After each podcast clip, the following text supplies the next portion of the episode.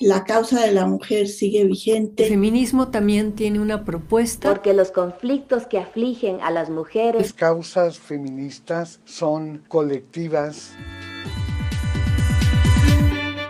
Voces del feminismo.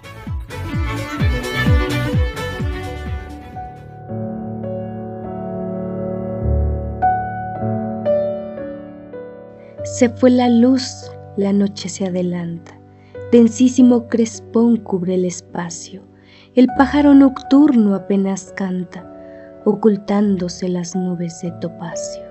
¿Y dónde está la luz que se ha ocultado? Y el bello día que me halagaba el alma. Huyó por siempre, huyó de nuestro lado, dejó la tierra en misteriosa calma.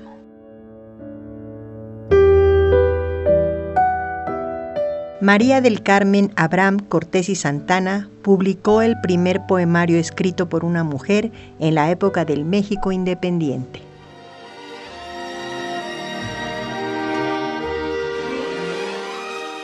María del Carmen Cortés fue una escritora, dramaturga y poeta.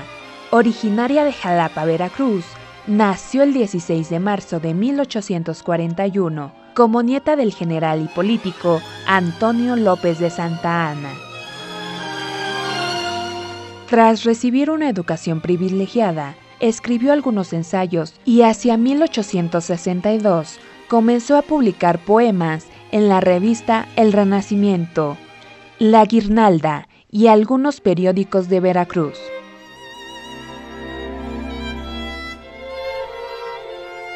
Su libro más reconocido es Ensayos poéticos dedicados a las bellas jalapeñas en 1866, que incluye su pieza dramática Escenas Mexicanas.